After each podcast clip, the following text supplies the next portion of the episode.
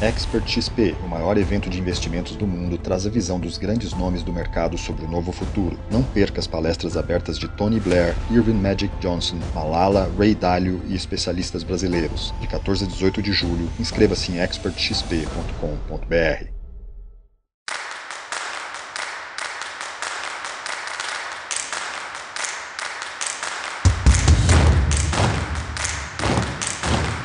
Editora Globo e Época Negócios apresentam Neg News, o podcast que analisa os temas mais quentes da nossa época.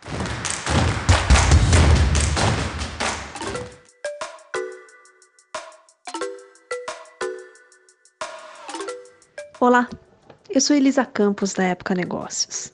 Hoje é quarta-feira, dia 15 de julho, e eu estou aqui acompanhada do repórter Renan Júlio. Esse é mais um episódio do podcast Neg News, uma série de reportagens especiais sobre a pandemia do novo coronavírus.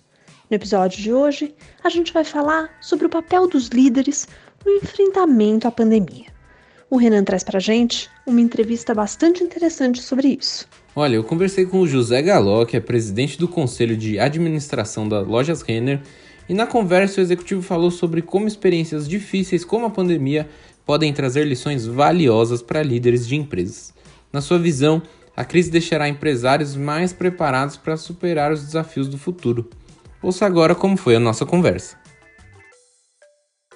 Minha primeira pergunta, José, eu queria saber quando um líder percebe que vai enfrentar uma crise histórica. Existe algum algum sinal que isso vai acontecer?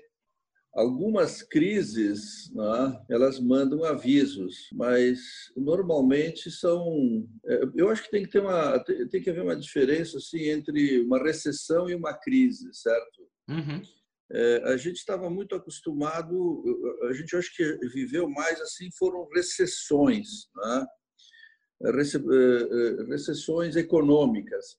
Então, nesse caso, sem dúvida nenhuma, é, o ambiente econômico, a deterioração de variáveis macroeconômicas, né? elas, elas é, é, vão mandando aviso, ou não, não necessariamente deteriorações, mas até muitas vezes bolhas, não é?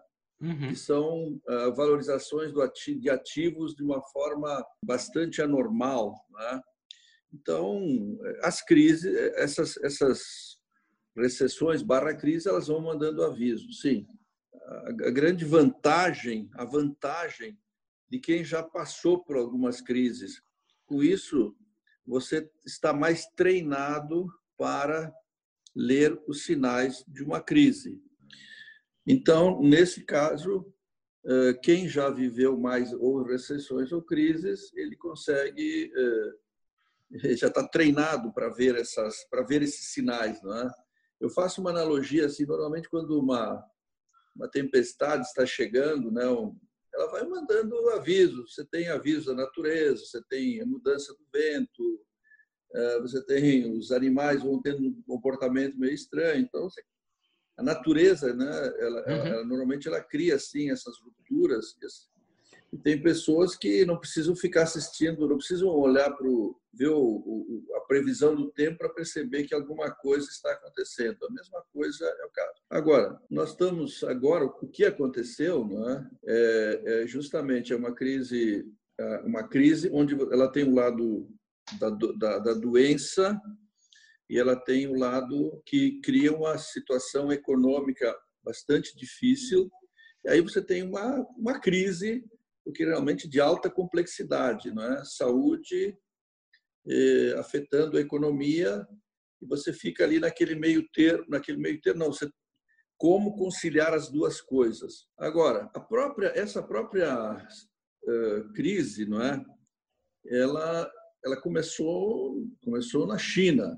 Alguns países, algumas empresas tiveram a possibilidade não é, de uh, perceber a existência dessa crise. Por exemplo, empresas que tinham ou matriz ou filiais na China, enfim. Nós aqui, por exemplo, nós tivemos, você pode ver que essa crise ela não foi, ela não aconteceu de uma forma uniforme em todos os países. Né? Uhum. Ela aconteceu por lá, depois foi para o continente europeu. Então, é, é, é óbvio que a gente teve oportunidade, né, estou falando aqui no Brasil, de ver, com, de, de perceber que alguma coisa estava acontecendo, tanto é que hoje nós somos um dos últimos países a, a estar assim no pico da crise. Uhum. E aí, uh, alguns viram, outros não quiseram ver, não é? então uh, deu, deu no que deu. Agora, o que acontece é que nós temos hoje muitos líderes mais jovens, é? e que uh, não tinham a competência de gestão de crise. Então, para alguns foi mais difícil, né? exatamente por isso. Quem já tinha equipes, empresas que já tinham pessoas que já tinham passado por crise, certamente acabaram enfrentando, acabaram se preparando né? para enfrentar a crise de uma forma mais uh, competente, mais eficiente talvez a gente pode dizer que uma coisa favorável que aconteceu que deu a todos uma alta competência para enfrentar crises, né? que certamente outras crises eh, acontecerão. Então hoje, para o bem ou para o mal, estamos todos nós já muito mais capacitados para enfrentar crises. Perfeito. Dentro da sua experiência, Galo, você já tinha passado por algo similar a esse cenário? Olha, a gente, eu diria assim que as que as crises maiores que eu enfrentei foram crises, eh, eh, como eu te falei, né, mais na, na, na área de economia. Nós tivemos, por exemplo, um, plano Collor onde praticamente foram zeradas as poupanças e, e os recursos da empresa, né? todo mundo ficou assim com uma quantia insignificante eh, nos bancos para poder movimentar. Foi, realmente foi muito difícil, porque praticamente cortou a circulação da moeda, e como consequência do crédito. Então, realmente também criou uma, uma, uma um vazio no consumo bastante relevante.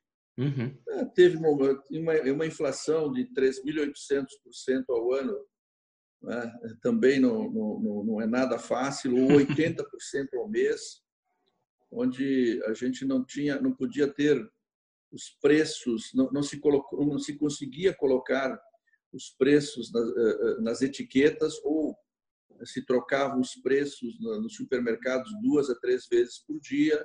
Né? Também é uma situação. Você imagina o que, que é eh, uma empresa fazer a gestão disso, fazer a gestão das suas margens, gerir o crédito que ela estava que ela estava dando os seus consumidores. Então realmente Sim. foram momentos assim marcantes, muito difíceis, né, para todos e a parte boa aí é que muitas dessas empresas e pessoas que viveram essa crise conseguiram vencer essa crise e crescer, né? A própria Renner é um exemplo disso. Quando isso aconteceu, nós tínhamos oito lojas. Hoje, somando a Renner e as outras marcas, nós temos mais de 600 lojas. Nós éramos uma empresa do Rio Grande do Sul, estávamos só no Rio Grande do Sul, hoje estamos em todo o Brasil no Uruguai e na Argentina. Passamos por essas crises. Não só nós, mas outras empresas também passaram por essa crise, né? Uhum. E, e, aí acho que até entra na minha próxima pergunta, Galo. Vocês tiveram que assumir um papel de liderança com o seu time, com a sua equipe. Como é que foi assumir, vestir essa, essa veste de responsabilidade para passar segurança para, enfim, todos os seus funcionários no país. Como é que foi esse papel enquanto líder, junto com o seu time de líderes, na Renner, para dentro da Renner? É, eu, na realidade, né, justamente eu tenho que dar o, o mérito disso para o atual CEO, né, para o Fábio, né? Uhum. Foi, que, é o, foi que é o meu sucessor. Mas, no momento, assim, eu, eu talvez possa falar para você assim, como é que um líder enfrenta a crise, não necessariamente falando especificamente da renda, né? Mas certamente a primeira coisa que você tem que pensar são as pessoas, né? porque é, uma crise ela gera ela gera medo, uma crise ela gera pânico. Há duas formas de a gente ver esse medo, esse pânico. Ou você se assusta né, e fica imobilizado, ou esse estresse, no fundo, o medo é, uma, é, um, é um estado de estresse, ele te provoca uma reação para sair desse estado. Né? Uhum. Então, o próximo, o próximo estágio é, do, do, pânico, do medo, é você é, procurar o que, que, está acontecendo, né? a realidade. Afinal de contas, quais são o que, que está acontecendo, quais as quais as consequências, onde é que eu vou ser afetado. Então isso é, isso é muito importante porque você só consegue dar o passo seguinte né, se você efetivamente faz um diagnóstico correto do que é a realidade. Quando você tem um problema, muitas vezes para resolver um problema, a primeira coisa que você tem que definir bem é qual é o problema, qual é a causa, e não qual é o efeito. Tá? Então, é, é, reconhecer a realidade é exatamente é descobrir a causa.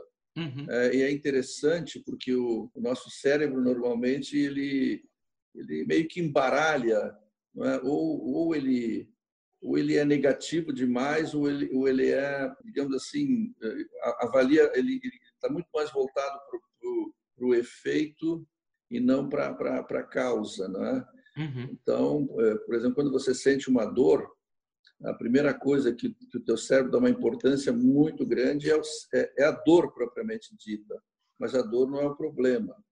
A dor é a, é a consequência, é, é, o efeito. Né?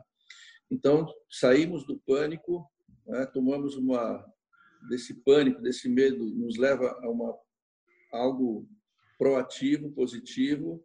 A gente vai buscar, vai então exatamente cair na realidade e aí você começa todo um processo de negociação, né? porque quando você está liderando uma crise, é, você tem você tem aí tem as suas pessoas, a sua equipe, é a primeira coisa que você deve se preocupar. A equipe também fica com medo. Muitas vezes o líder ele pode tirar o medo é, da sua equipe, fazendo com que ela o ajude a ver qual é a realidade, o que, que, está acontecendo. Isso também, com isso você consegue um efeito muito bom, muito positivo, porque você vê a realidade e a sua equipe também constrói. Então, isso já começa a criar um ambiente, um ambiente eh, mais, eh, eh, mais construtivo. E aí a próxima pergunta é, é o que é que nós vamos fazer né, para resolver, para sair desta crise. Eu não acredito muito assim é, do, do heroísmo numa, numa, situação de crise. Né? Uhum. Aí, aí, não vamos entrar em discussão. Talvez em algumas situações uma crise ela exija uma assim uma posição mais dura. Normalmente eu, eu gosto muito dessa história de você trabalhar com a equipe no sentido de que ela perceba né, que, que, que é algo que que exige sair daquilo em conjunto. E especificamente no caso aí no caso da Renner, eu acho que certamente foi a primeira coisa que foi pensado, não é? A segunda foi os stakeholders, quem é que está ao nosso redor? É? Aí você encontra os fornecedores, é? que uhum. existem ah, ah, fornecedores normalmente no setor de vestuário, não existem só, são poucas as grandes empresas normalmente são empresas médias, né? não tem tantos recursos. Então, se você especificamente, e aí justamente a empresa maior ao, vai ter mais facilidade, por exemplo, de negociar recursos, né? porque pela sua solidez, pelo seu relacionamento bancário, enfim, coisas nesse sentido, né? é, eu acho que é, é muito útil você pegar uma parte desses recursos tá? e ajudar os seus fornecedores. Tá? E foi exatamente isso que, que a Render fez, é? no sentido de antecipar pagamentos especificamente. É? A quarta fase da crise é a questão da, da, da solidariedade. É? Uhum. Então, essa parte é que entra exatamente você se preocupar com os seus fornecedores, se preocupar com a comunidade. E aí também aconteceu uma coisa interessante, porque nessa questão da solidariedade, deu para unir as duas coisas como é que a Renner pode colaborar, eh, colaborou, né? fazendo doações, mas principalmente trabalhando isso tudo lá no início, né? havia uma grande carência, por exemplo, de máscaras, uma grande carência de, de roupas, uh, pra, de, de, vestimentas para hospitais. Então a Renner ela conseguiu conseguiu comprou matéria-prima, né? deu isso tudo para os seus fornecedores, uhum. pagou a construção, a manufatura né, e doou isso tudo. Então, também foi uma outra forma de manter os fornecedores ocupados, né, e transferir recursos para, para esses, esses fornecedores. Então, basicamente é isso, né? Você, são essas quatro etapas que eu descrevi. Começa com o seu público interno, depois você estende em relação aos stakeholders, aos seus fornecedores, à sua, à sua comunidade. Uma outra pergunta que eu tenho é um pouco no caminho das tendências de mercado, né, Galo? A gente viu muito, muito do varejo se digitalizando, né? Durante essa pandemia, muito por falta de opção, porque as pessoas não estão na rua, não estão comprando. Eu queria saber se você acredita que esse é um movimento que fica, é, a gente deu passos largos para a digitalização do varejo. Como é que você vê essa questão? É, muitas vezes assim pode parecer assim meio irônico, né? Mas essa é outra boa fase da boa parte da crise. Né?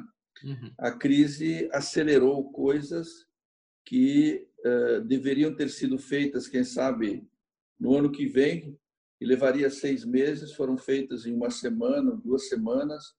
No fundo, certo?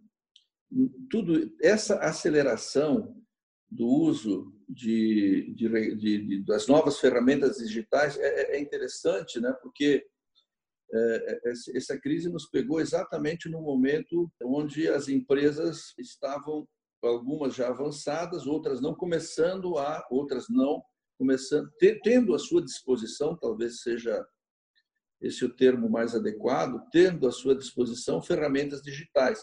Mas essas, essas ferramentas digitais já existiam. Né? Uhum. Então, no fundo, não, não houve nada de tão novo assim. O que houve foi a aceleração né, das tendências de uso dessas ferramentas, que foram aqui toda a questão da disrupção digital, aceleração do comportamento do consumidor, que já estava começando a usar essas ferramentas, então ele acelerou esse, esse uso por parte do, do consumidor. Né? Uh, e também outras coisas aí, não é? como menos globalização, enfim, uma série de uhum. coisas nesse sentido. Mas, no fundo, é, é, o que houve, não houve nada de novo. Houve foi a necessidade, né? e como é, tem uma frase que mas assim, a necessidade é a mãe das soluções, alguma coisa assim, certo? Uhum. É, tanto é que, que é, é inclusive, existem exemplos clássicos de que quantos produtos novos foram desenvolvidos, por exemplo, em períodos de guerra. Né? É, um exemplo assim que eu me lembro, por exemplo, a margarina. Né? A margarina ela foi desenvolvida em momento de conflito mundial que não tinha mais manteiga. Então, especificamente é, nesse caso, isso mostrou, é, podendo assim falar sobre empresas, né? mostrou uma série de coisas que não fazem mais sentido numa empresa. Por exemplo, a burocracia, a complexidade, não dá mais para imaginar. É? A gente viu que se nós, se as empresas continuassem complexas, se as empresas continuassem burocráticas, é? elas morreriam, desapareceriam. Então, o que, que aconteceu nas empresas? Elas passaram a ser ágeis, uhum. Né? passaram a ser mais, muito mais rápidas, criaram muitas coisas processos mais transformacionais. Elas foram obrigadas a fazer isso, certo? E isso não volta mais, óbvio que isso não volta mais. E até é, muitas dessas, por exemplo, dessas ferramentas digitais, elas eram usadas para, principalmente por grandes empresas, e a gente percebeu e viu que, por exemplo, pequenas e médias empresas passaram a utilizá-las, de novo, por uma questão absoluta de necessidade.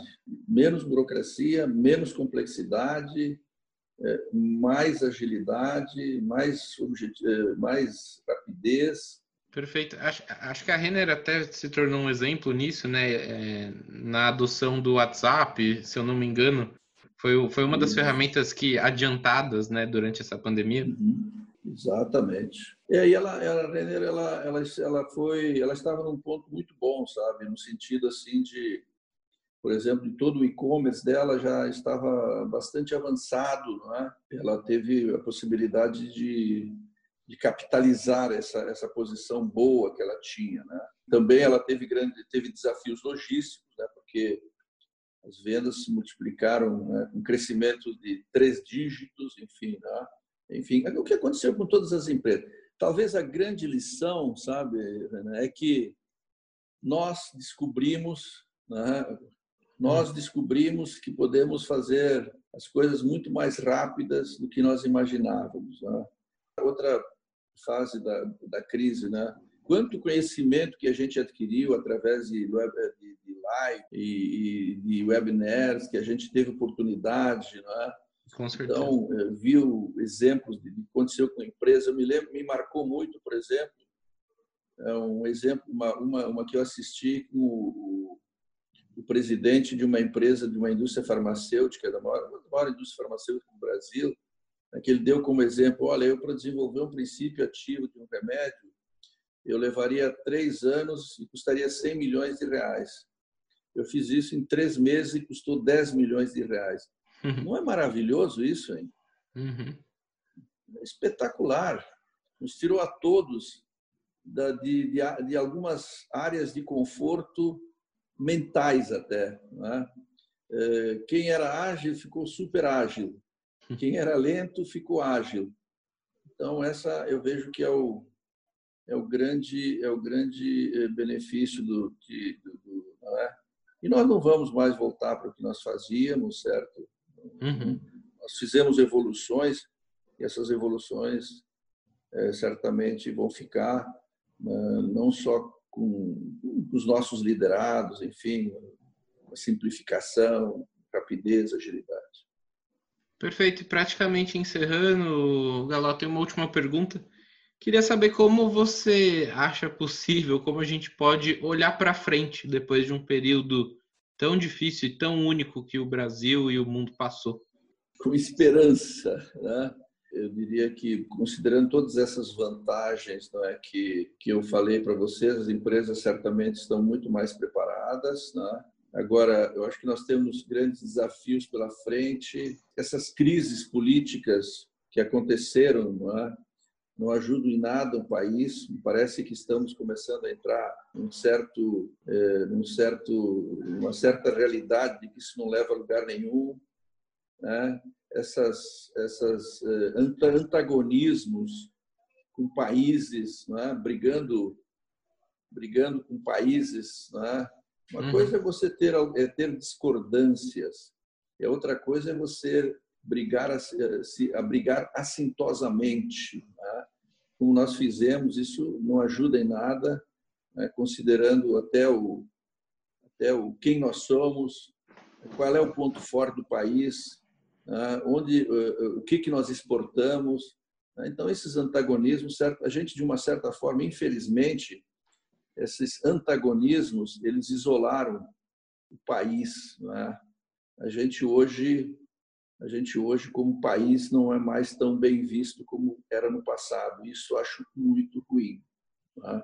Tem que haver, temos que ter uma retomada porque isso não é nada bom é, para o país, para a economia e até para os brasileiros. É?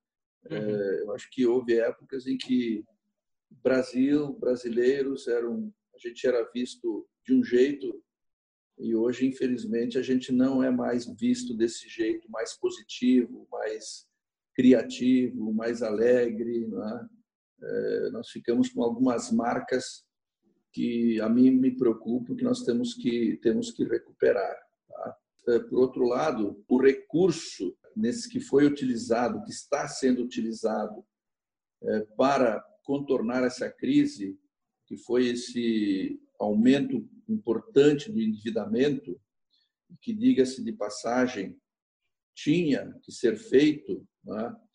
ele vai criar uma situação de uma situação de uma certa preocupação né? em relação a, a, a esse grau de endividamento e aí talvez assim de uma forma otimista eu imagino que isso possa ser um acelerador da, das reformas que nós paramos de fazer. Né? O que, que a gente viu nessa crise? Burocracia, complexidade.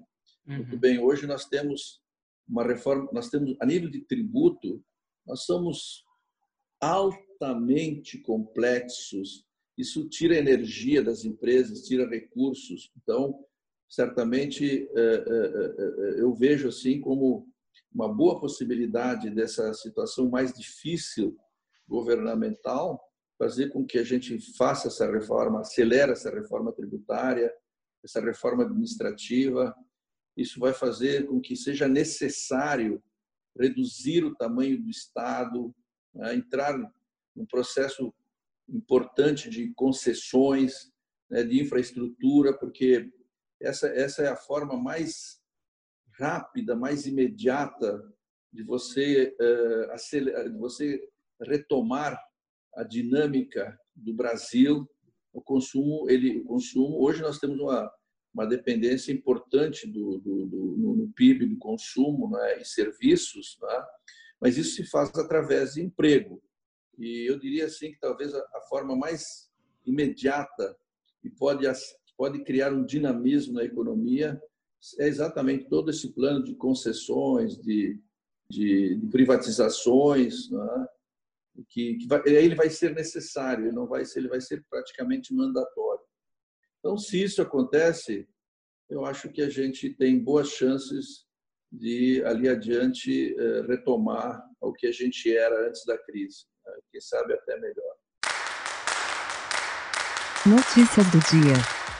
O Ministério da Economia manteve nesta quarta sua projeção de queda de 4,7% para o PIB em 2020 mesmo número calculado em maio.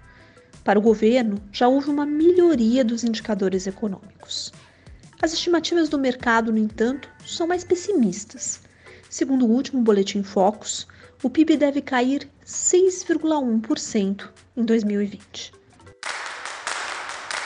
Pacientes com o novo coronavírus que estão internados no Instituto do Coração do Hospital das Clínicas de São Paulo vão passar a usar a partir de amanhã ventiladores pulmonares que foram desenvolvidos pela Escola Politécnica da Universidade de São Paulo, a Poli.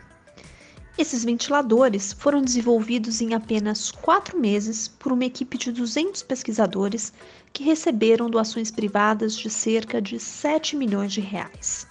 A expectativa é que esses ventiladores comecem a ser produzidos em larga escala após receberem autorização e cumprirem algumas exigências da Agência Nacional de Vigilância Sanitária, a Anvisa. Os aparelhos foram produzidos com custo reduzido e tecnologia majoritariamente brasileira.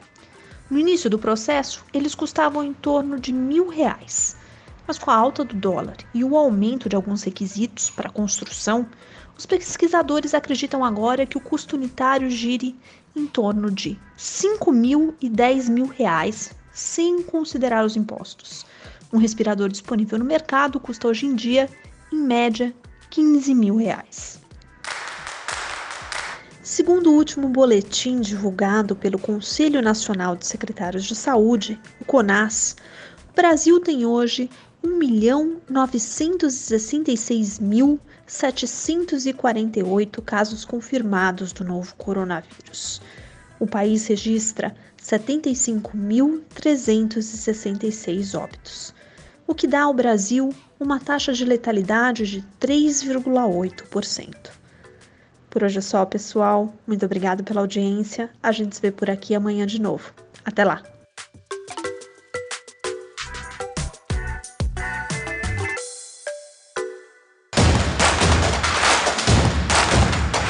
Esse podcast é um oferecimento de Época Negócios. Inspiração para inovar. Não deixe de conferir nossos outros podcasts. Presidente Entrevista Presidente. The Office. E os negócios da nossa época. Ouça, acompanhe, compartilhe. Vamos fazer deste podcast o nosso ponto de encontro.